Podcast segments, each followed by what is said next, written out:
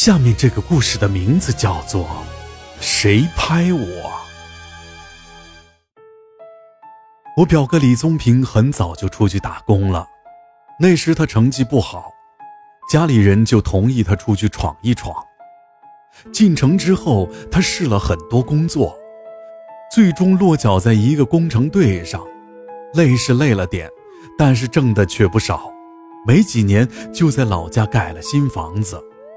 当时我对于外面的花花世界一直都很向往，所以很喜欢听表哥讲一些外面的趣闻。今天讲的是我表哥李宗平刚去工程队的时候遇到的事儿。那时他们正在开发一个新楼盘，地点比较偏，已经靠近郊区了。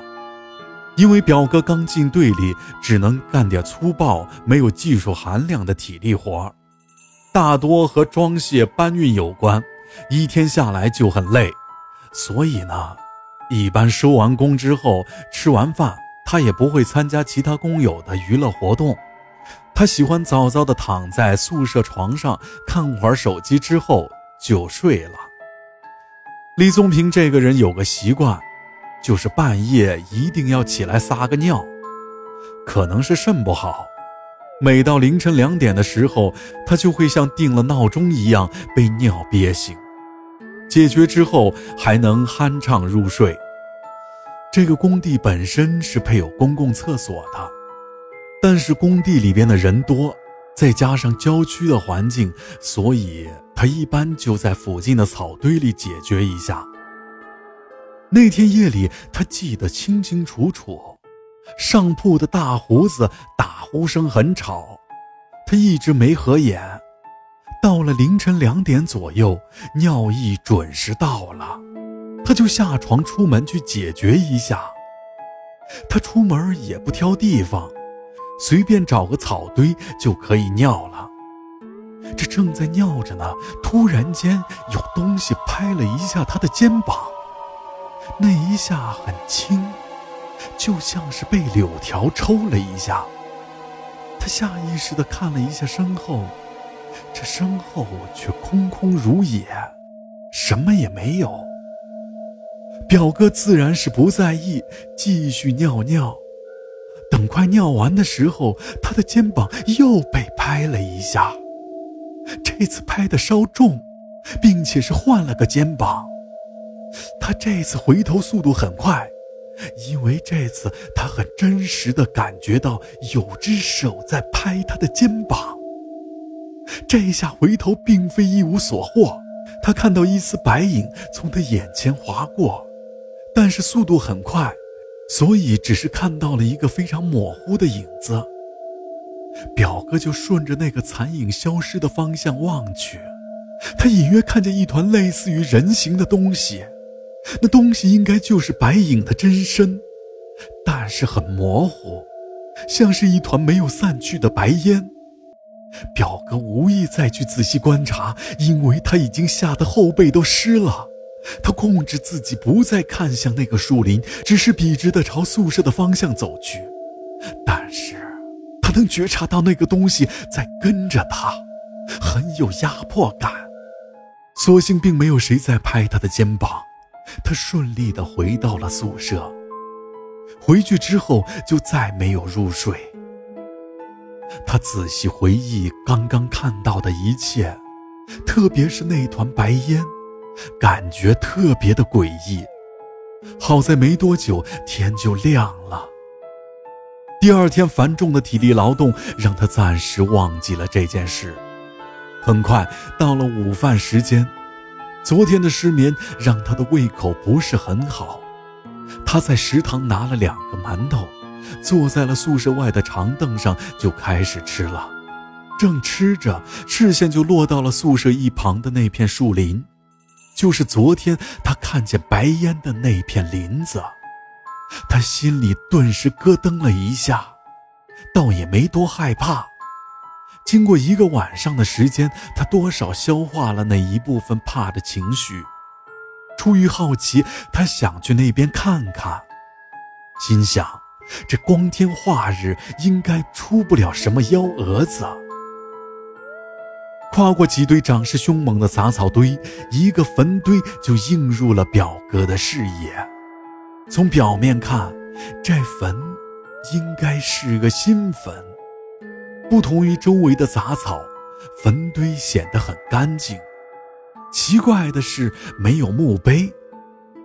表哥没有在坟堆旁逗留，默默地离开了林子，只觉得胸闷。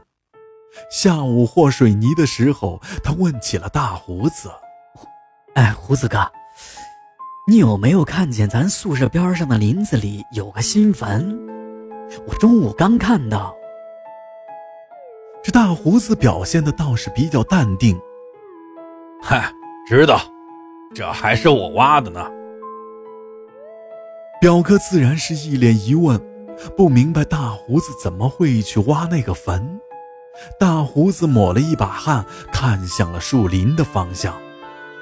大胡子接着说：“这工地刚在这边打地基的时候，挖到了一个棺材，当时工头就让我们把棺材里的尸骨重新收敛了，又在旁边的林子里修了一个新坟。”听完大胡子说完，表哥脸色有些发白。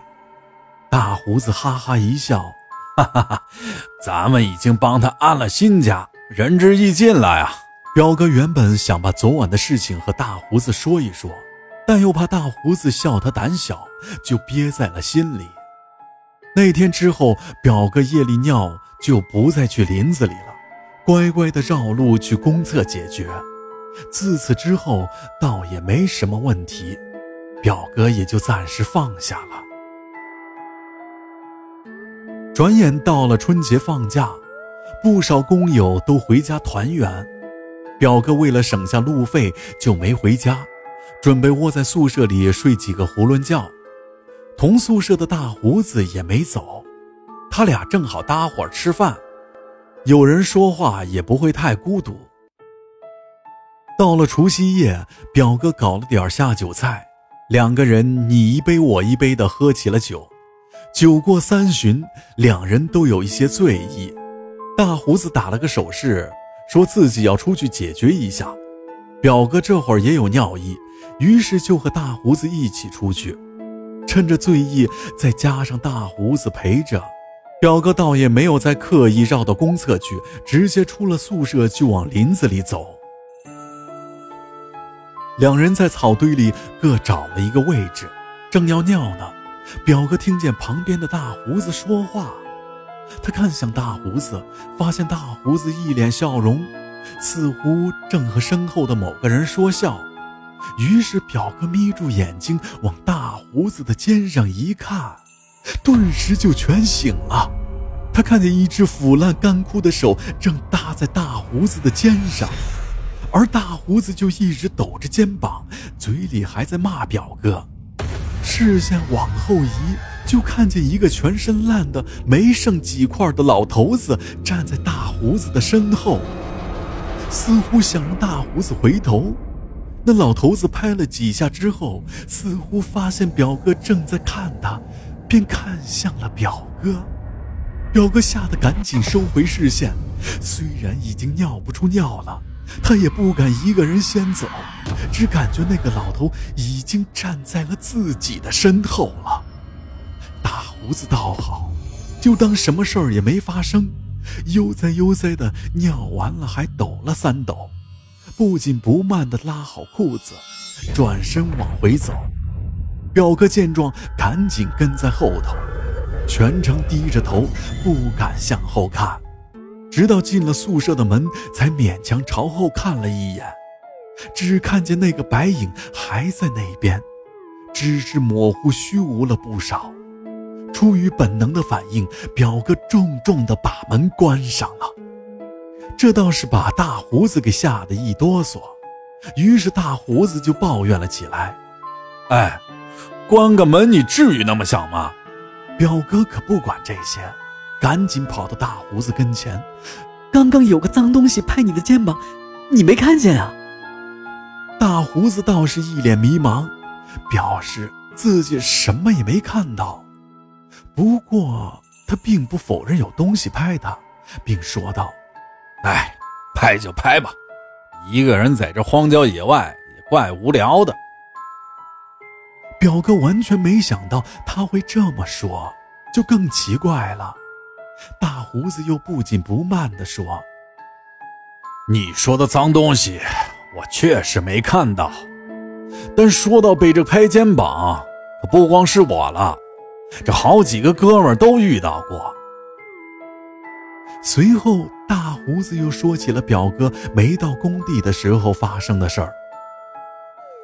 这之前工地挖出棺材之后啊，陆续出现了好几个工友被拍肩膀的事情。一开始大家都很恐慌，也有人为此去工头那儿告状。但是咱们这刚开工的项目，不可能因为这事儿就停工啊，这只能硬着头皮继续干。好在时间一长，大伙儿也没遇到什么别的事儿。这再说了，这棺材里的尸骨被收敛安置的很好，墓主人应该不至于对咱们这个工程队有啥深仇大恨吧？这后来就有工友讨论，是不是这个主人在荒郊野外太闷了，就想逗人玩儿？这个说法听着荒唐，这仔细想想。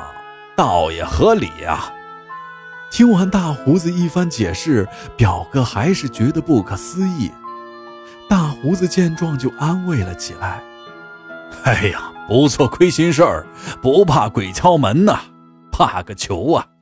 别多想了，以后大不了别去那边小便就行了吧。”这事儿被大胡子一解释，表哥就释然了很多，慢慢的也就不放在心上了。在往后打工的生涯中，表哥还换过几个工程队。打地基的时候，挖出棺材或者墓穴是常有的事儿，但是处理方法各有不同。他记得有个工头的做法是最离谱的。那个工头看见挖出来的棺材是用上好的檀香木，就动起了歪脑筋。他选了一块相对完好的木料。去加工了一串珠子戴在手上，后来这工头的境况就越来越差了，晚上老是做噩梦，还生了场重病，差点死掉。后来花重金请高人，才化解了身上的怨气。其实啊，这鬼和人一样，你待他好，他也会敬你三分，甚至还可能和你嬉戏打闹。你要是冒犯了他，自然也没有什么好果子吃。好了，本次故事到此结束。咱们把那些听故事不点赞评论的人带到那边尿尿去。